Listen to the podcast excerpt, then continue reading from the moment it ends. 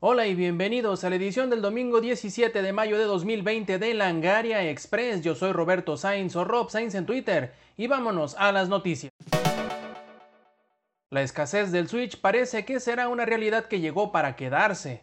Anteriormente Nintendo había tenido problemas para abastecer nuevos Switch a las tiendas, pero algunas semanas atrás la compañía había dado a conocer que no habría más dificultad para encontrar nuevas consolas en los anaqueles.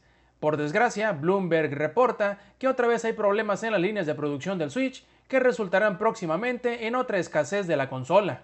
Esto se debe a que Nintendo decidió descentralizar la línea de manufactura a Malasia y Filipinas, quienes se encargarían de fabricar las tarjetas lógicas para el Switch y en soldar las partes pasivas a las mismas, respectivamente. Inicialmente Nintendo se vio beneficiado por esto, pues mientras que las fábricas chinas que también se encargaban de estas labores estuvieron cerradas, sus contrapartes malayas y filipinas seguían laborando sin contratiempo. Ahora las cosas han cambiado, pues China se está reactivando poco a poco, mientras que otras regiones siguen inactivas. Todo esto podría afectar la disponibilidad de nuevas consolas para verano y otoño, y especialmente en épocas de compras fuertes a finales del año. Sorprendiendo absolutamente a nadie, Epic Games anunció que Fortnite llegaría a las nuevas consolas.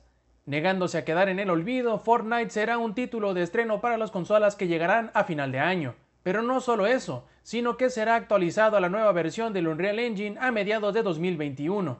Otro detalle en el que Epic Games estará redoblando esfuerzos será en la capacidad de jugar entre todas las versiones existentes del juego, y añadirán al PlayStation 5 y el Xbox Series X a la fiesta para que todos puedan jugar contra todos. A diferencia de casi cualquier otro evento multitudinario, el China Joy parece que no será cancelado. Gamescom, E3 y Tokyo Game Show son de los eventos de juegos más grandes del mundo, y los tres ya fueron cancelados este año. Pero esto no significa que el evento presencial de juegos más grande de China vaya a sufrir este mismo destino. Según reporta el Shanghai Daily, la edición para este año del China Joy sigue en pie y se llevará a cabo del 31 de julio al 3 de agosto.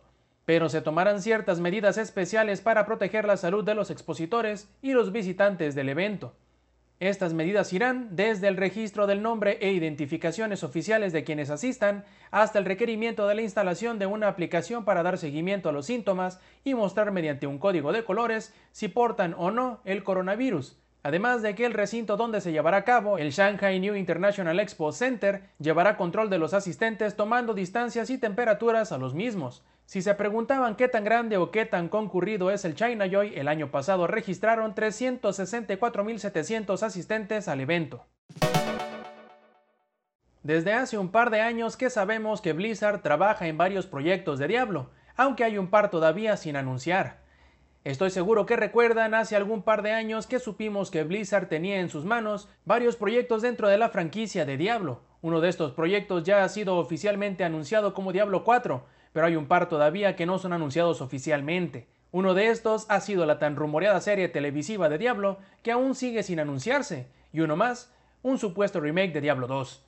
Justamente esto último es lo que nuevamente hace ruido en el bajo mundo de los rumores, pues Actu Gaming asegura que fuentes internas en Blizzard les informaron no solo que el remake existe, sino que está siendo desarrollado por Vicarious Visions.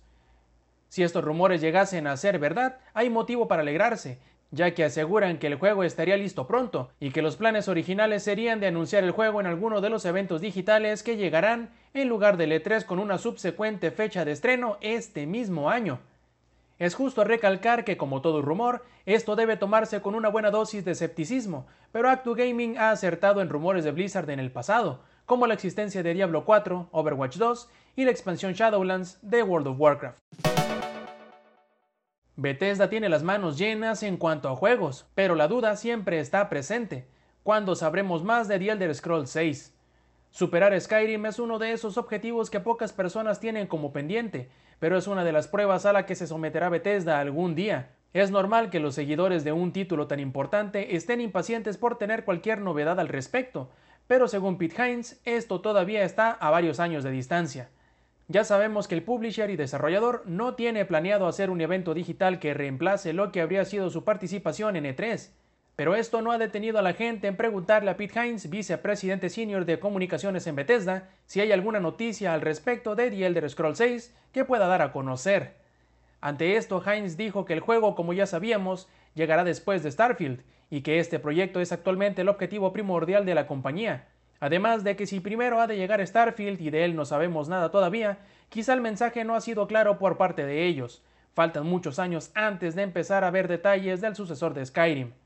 No es que en algún momento me quedara duda de que no hay motivo alguno del por qué emocionarse al respecto de The Elder Scrolls 6, pero por otro lado la compañía sabía muy bien en el problema que se estaba metiendo al anunciar el juego con tantísima antelación, pues si bien recuerdan lo hicieron a mediados de 2018. Son fanáticos de los primeros dos juegos de Tony Hawk que salieron a finales de los 90, entonces estarán contentos por saber que tendrán una remasterización, casi casi un remake, para las consolas actuales. El trabajo de llevar estos juegos a gráficas actuales corre a cargo de Vicarious Visions, quienes fueron encargados de la serie Skylanders y recientemente de la remasterización de la primera trilogía de Crash Bandicoot, por lo que podemos decir que está en buenas manos. Tony Hawk's Pro Skater 1 más 2 llegará el próximo 4 de septiembre a PlayStation 4, Xbox One y PC por medio del Epic Games Store. Paper Mario The Origami King es el nombre de la más reciente entrega de Paper Mario que llegará al Nintendo Switch el próximo 14 de julio de este mismo año. Curiosamente, por primera vez en la serie, se tomará el tema de arte origami y un rey malvado que está tornando todo el papel del mundo de Paper Mario en figuras de origami. La única duda que nos queda es cómo será el sistema de batalla, ya que cada juego ha tenido variantes en el tipo de turnos y acciones. Ojalá no estén esperando aquel juego de Titanfall que Vince Zampella dijo que saldría en 2019. Yo sé que quizás sea difícil de recordar, pero en la víspera del estreno de Apex Legends en febrero de 2019, el cofundador de Respawn Entertainment aseguró no solo que estaban trabajando en un nuevo juego de Titanfall, sino que saldría en ese mismo año. Lo triste del asunto es que este supuesto nuevo Titanfall sería un juego que tendría un no sé qué que le daría un nuevo giro a la franquicia. Lo peor de todo es que ahora Zampella asegura que no hay ningún juego de la serie en desarrollo actualmente. Esto muy probablemente significa que haya sido cancelado, pero como suele pasar a veces, los proyectos no siempre llegan a buen puerto, aun con todas las mejores intenciones de por medio.